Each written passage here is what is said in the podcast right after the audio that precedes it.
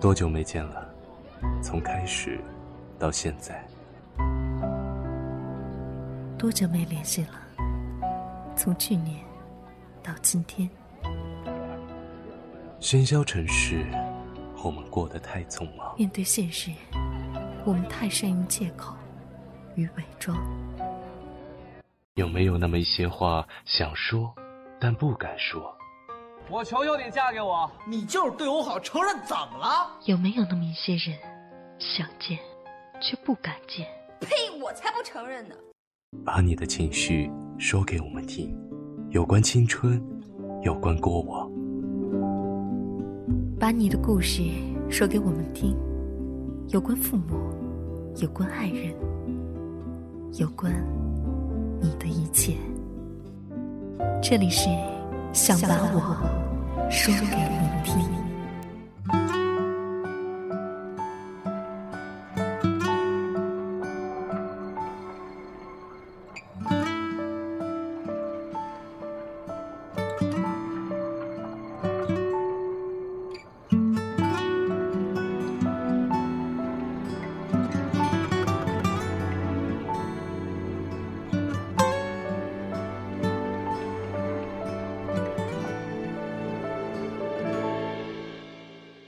我怀念的是童年时的单纯，彼此关心的家人，面对面却常常争吵。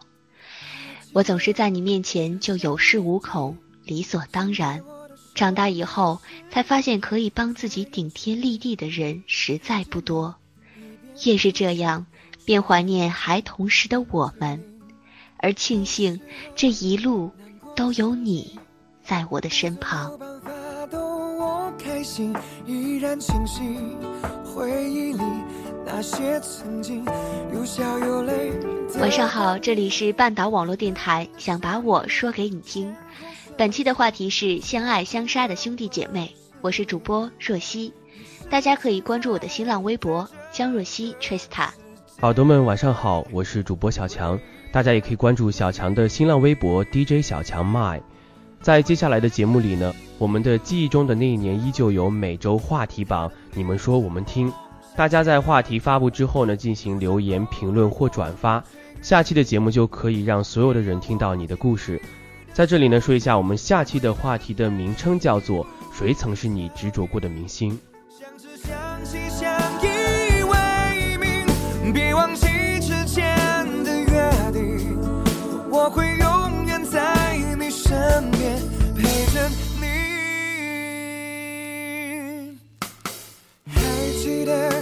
小小年纪，松开我的手，迷失的你，在人群里看见你，一边哭泣，手还握着冰激凌。有时候难过生气。说到这一期话题呢，我想说一下，每一期都给我们留言的忠实粉丝，他叫做八嘎爱，我怎么不发光了？这个名字也是非常的奇特，所以说小强跟若曦很容易就记住你了。是，嗯，这一期呢，他的留言说了，我没有亲姐妹，但我有一个特别棒的同桌，她永远都会像姐姐一样袒护我，所有的事情呢都有她罩着我，有她在身边啊，我什么都不用怕。虽然呢我不善于表达，但我真的很感谢她。好多同学都说啊，你同桌对你真好。嗯，我也这么觉得。我上辈子一定是拯救了银河系，这辈子才会遇到这么棒的同桌，爱我的同桌，并且呢，他艾特了他的同桌，他的同桌呢叫做他会发光爱。对我们也是希望这个八嘎爱我怎么会不发光了？你的同桌能够听到我们这期节目。呃，其实说到兄弟姐妹，小强也是没有，但是自己身边有很多的像是朋友、同学了，对自己都非常的好。嗯，我觉得已经很满足了。对对对，其实呢，我也是独生子女，所以有时候听别人说和哥哥姐姐的故事呢，就会特别羡慕，看别人和哥哥姐姐多好啊，而且还有哥哥姐姐的照顾和保护。其实有一个事实你要明白哈，不用羡慕了，以后我来保护你。行啊，你来当我哥哥，反正比你大一岁也是理所当然的。行，我还正好多了一个歌，是吗？那好吧，那回到我们的正题哈，来看一下这个接下来一位听友的留言。嗯，这位听友叫做清晨阳光下的格桑花，说了，我十三岁有一个妹妹，刚开始的时候呢，特别不喜欢，连看都不想看，担心爸爸妈妈不喜欢我，不爱我了，还抱怨凭什么要和她来分享我的家庭。后来呢，渐渐的超级喜欢妹妹。不知道耳朵们有没有听过啊？有一部台剧叫做《妹妹》，是蓝正龙做主演的。嗯，那我好像是听说过这部台剧哈。嗯，它的编剧呢，好像是我可能不会爱你的编剧。这个台剧里边呢，她作为妹妹呢，女主角周继薇是多出来的那个。她已经有两个姐姐了。其实，在全家人都等待着男孩来临的美好盼望里呢，她被除了父亲以外的全家叫做周悲哀。于是只有两只眼睛。小时候的他呢，其实是很喜欢吃鱼眼睛的，但是却永远都分不到自己家的鱼眼睛，所以说只能跑去邻居家的那个哥哥戴耀起的饭桌上来蹭一只鱼的眼睛。听起来好像是挺悲哀的吧？对。但是吧，我觉得呢，父母的爱都是一样的吧。我小时候呢，都会难免有一种争风吃醋的感觉。对，没错。爸爸妈妈变得互相不认输。我放下相簿，头靠着窗户，看着天空，视线变模糊。风也弹过关，心花如花纹，缤纷的气球在立刻中飘散。我们就这样静静牵起了勇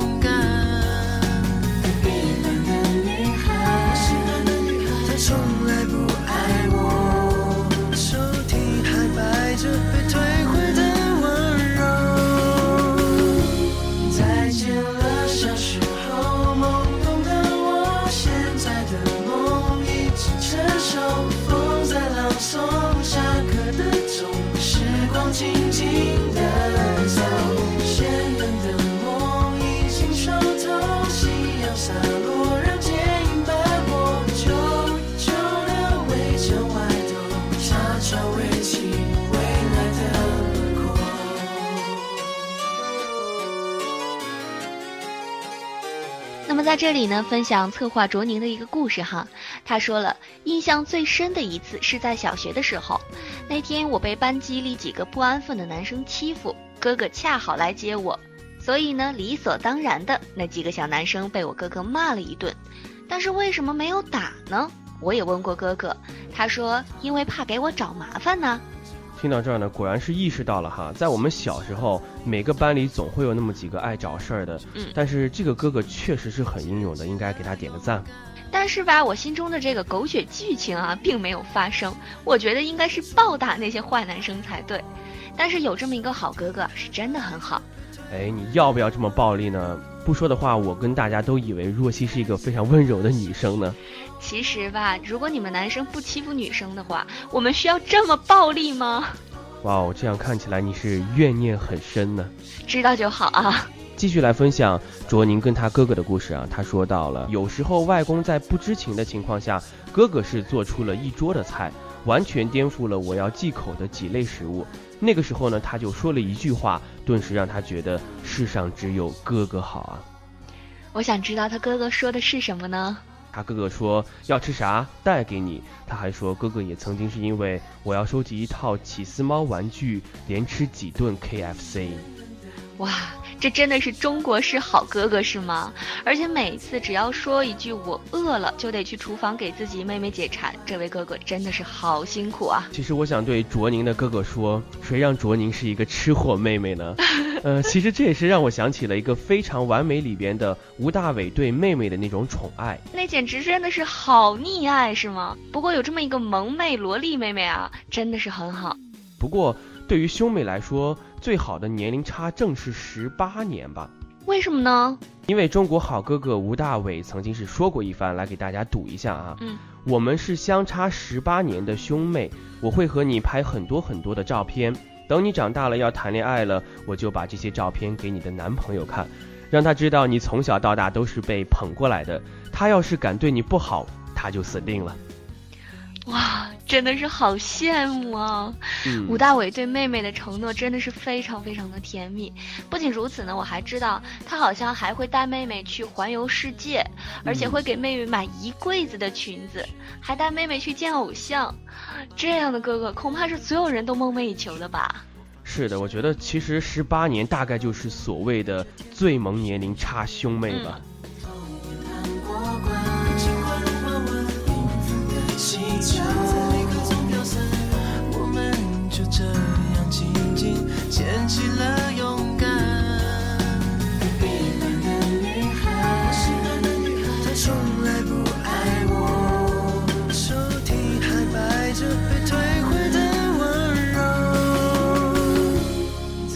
接下来继续来分享卓宁跟他哥哥的故事啊。他说到了，其实我知道我哥是很爱我的，很疼我的。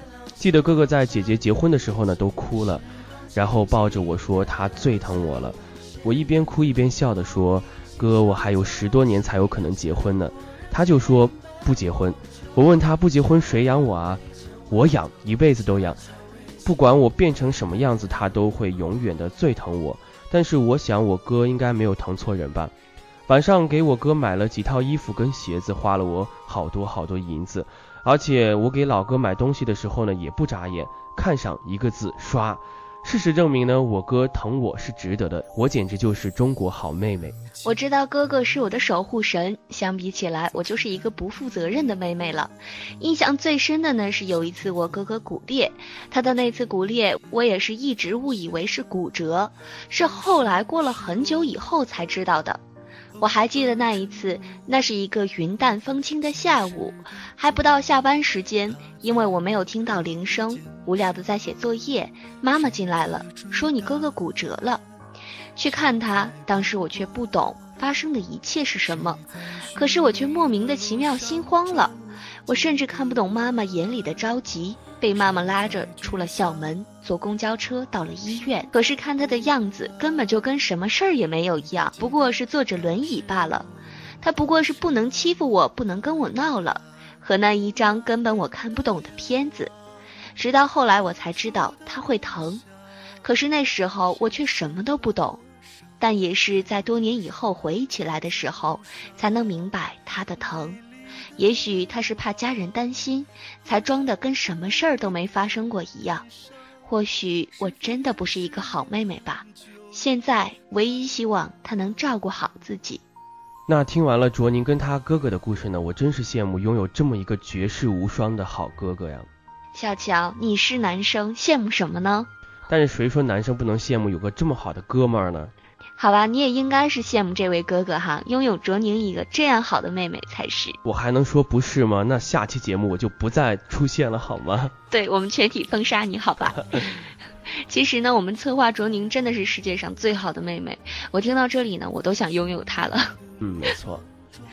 那好吧，我们来继续分享下一位耳朵的留言啊。女孩养成中说了，跟哥哥从小就打架，打到大，哇，经常打架。这位耳朵，你的功夫岂不是很好吗？我觉得这个耳朵也是说出了我们主题的另外一方面，兄弟姐妹之间有相爱，当然有相杀了哈。这位哥哥的打架能力也肯定不错。对，我觉得吧，这位兄妹的相处真的是非常有趣，是吧？其实就像我和你也是一样啊，打是亲，骂是爱嘛。啊，你可算了，我就不信你敢打我了。你是忘记了刚才我说我很暴力是吗？那好吧，我认怂。再说我也打不到你啊。我们换个话题吧哈。嗯，其实拥有这个共同长大的妹妹也不容易，你们可以一起打架，一起哭，一起笑，一起玩枕头大战，一起抢最后一块鸡腿。听到这里啊，我也真的是好羡慕啊，能有一个兄弟姐妹。然而我也听说过，还能因为得不到的玩具而大打出手，最后还会被爸爸妈妈罚站。其实我觉得呢，这些都是一起长大才会有的一些体验。在这里不告诉你我是谁说了，我小时候呢和哥哥经常吵架拌嘴的时候，我每次都会哭得稀里哗啦。我特别可以感同身受，这么多年在哥哥屁股后面委屈哭了又哭。来，这位听友摸摸头啊，不要哭了。看来这位听友呢也是被哥哥欺负的很可怜，是不是？嗯，那不过虽然哥哥们都非常喜欢欺负妹妹，但是我想他们都是抱着，除非哪一天我们不是兄妹了，我才不能欺负她的心态。不过这怎么可能呢？对啊，血缘呢是一种永远都不可能分割的一种东西，所以就算再怎么欺负你，最后心疼你的还是他。嗯，所以说这位女孩养成中这位听众啊，我想在这个世界上最能治你的人，大概就是你的哥哥吧。那么在接下来呢，我们会和大家一起分享一下来自策划西凉的一个故事。这个故事呢比较长，所以我会和小强我们俩一起来和大家分享。那年的愿望，当初的梦想，实现了多少？还有多少埋葬在路上？美丽的愿望，偶然的一点感伤，是否越是遗憾就越难忘？那么西凉说了。他有一个温暖的词语，叫做弟弟。一四年我生日的大早上，收到了弟弟的短信，他说：“姐姐生日快乐，老弟回去给你补一个大的礼物。”随后朱大少也发来了生日祝福，他说：“老姐生日快乐，比较忙，所以祝福的比较晚，不要生气。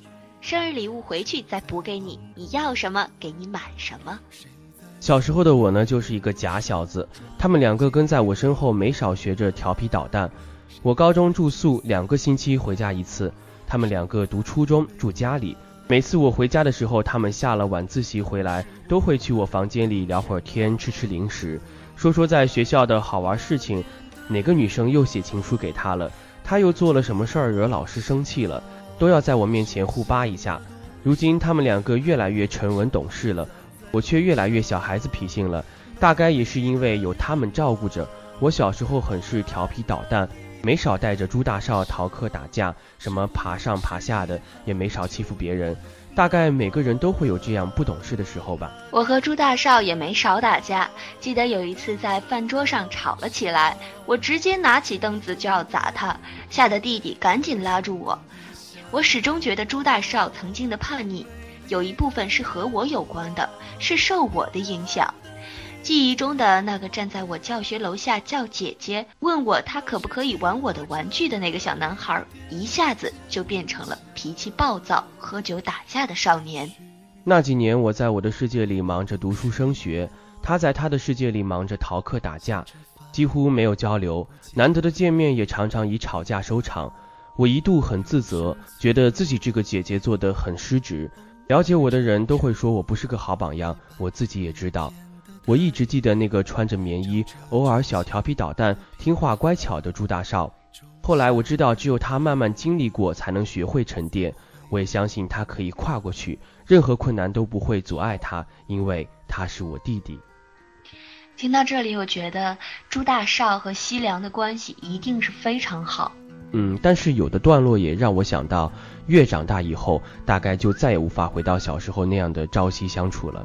对对，童年时呢一起朝夕相对的兄弟姐妹们，都会在长大后各自离家，无论是读大学还是以后工作啊，渐渐的都会变得很久都不能见一次，甚至是一年才能见一次。所以新良说了，朱大少和弟弟呢去部队当兵的时候，我在学校。他们两个第一次离开去家那么远的地方，我这个做姐姐的却没有在。想起来的时候都觉得很难过。从小跟着我一起玩耍，和我关系最好的两个弟弟，在他们人生中第一次出去面对外面的狂风暴雨的时候，我的缺席却让我觉得很遗憾。一晃，我们都长大了。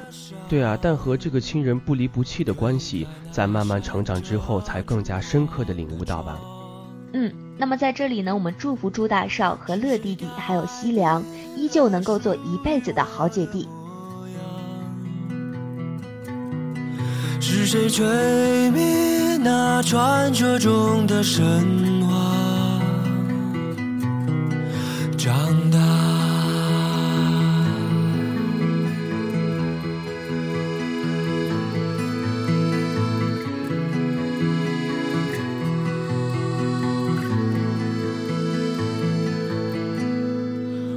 站在时光搭建的舞台，却不再看到熟悉的路牌。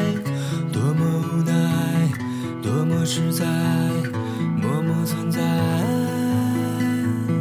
我明白，现实不容易更改，却徘徊在梦想的门外。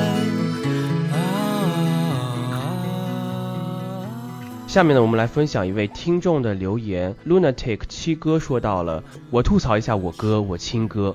我和我哥相差七岁，我上小学的时候，他上初中。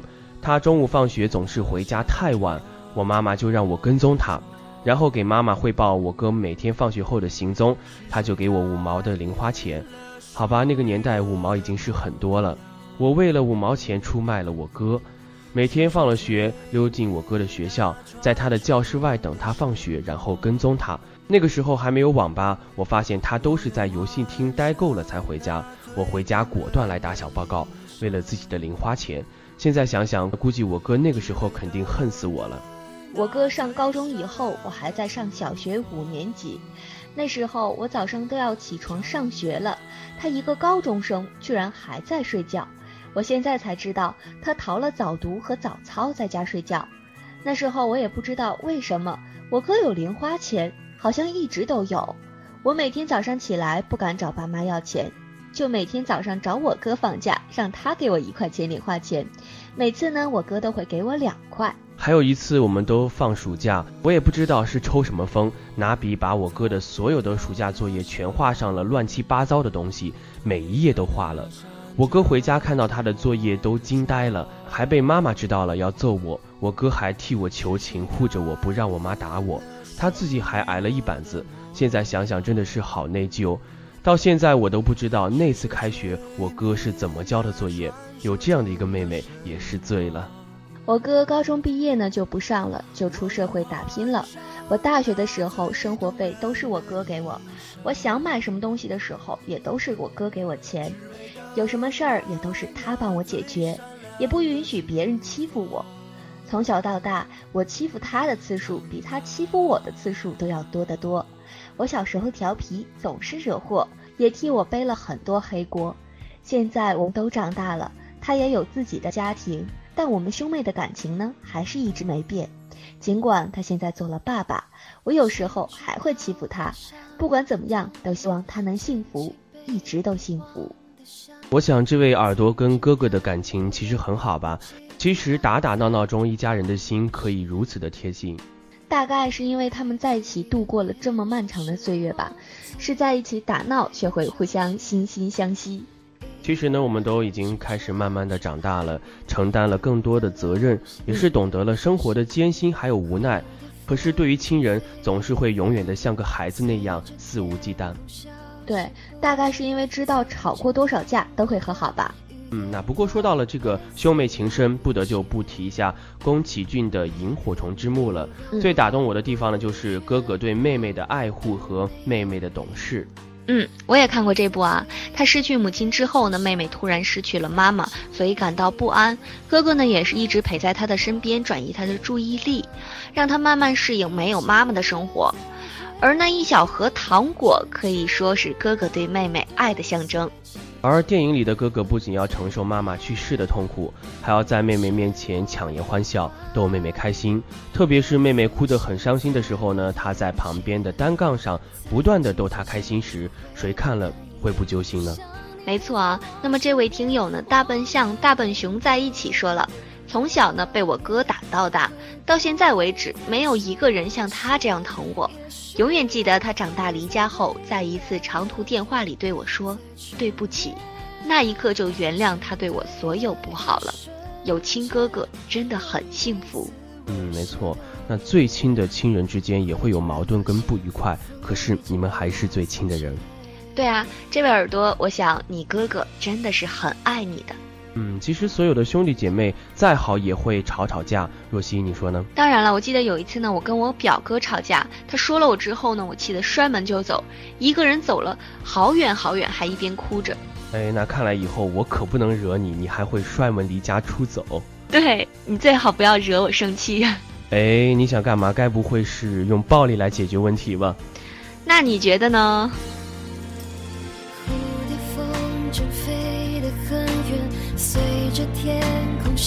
消失不见。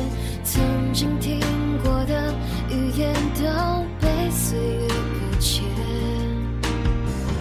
和你遥望过的月光都没有变，让四季都变成夏天，放弃每一天我们疯狂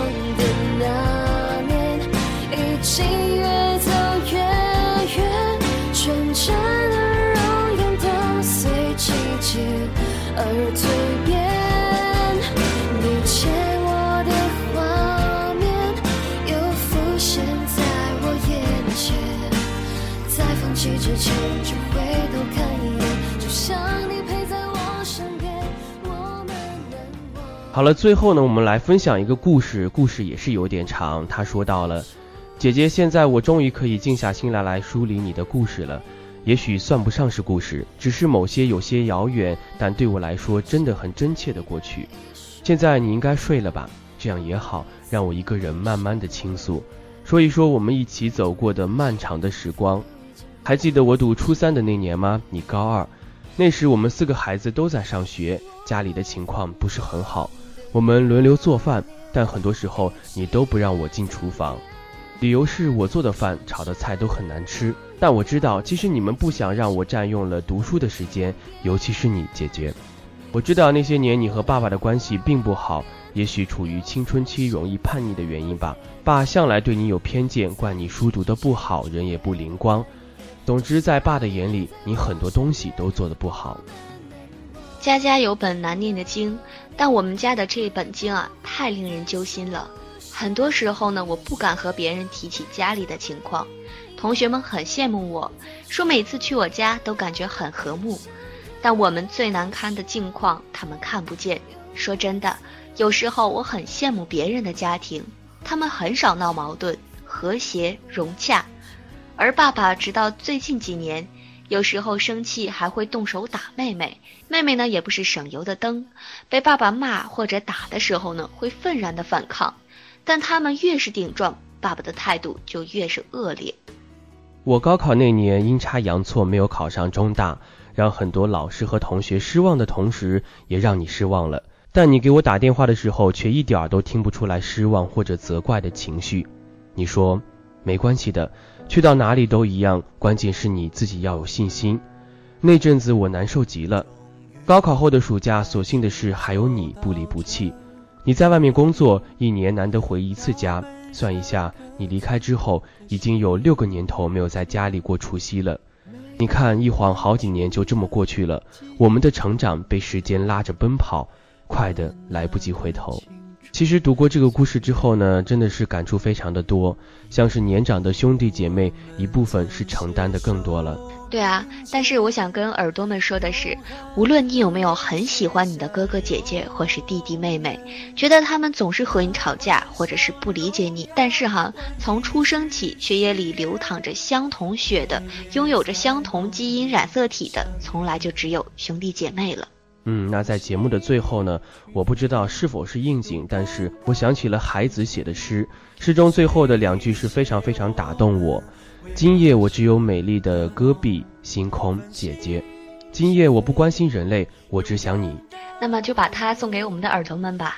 也许你拥有这么一个姐姐，也许没有。可是成长的过程中，总会有那么一个让你念念不忘的人。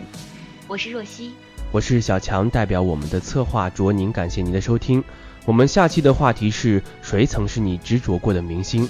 大家可以在话题发布之后进行留言、评论或者转发。下周的想把我说给你听，我们不见不散。我们曾携手并肩，勇敢和泪写下永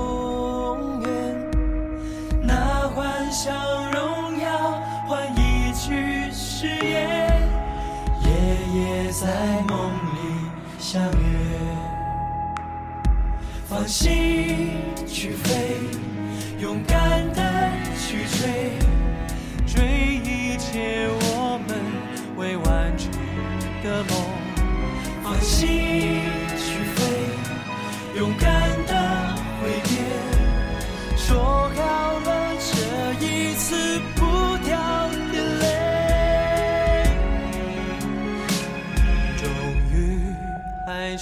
走到这一天，要奔向各自的世界。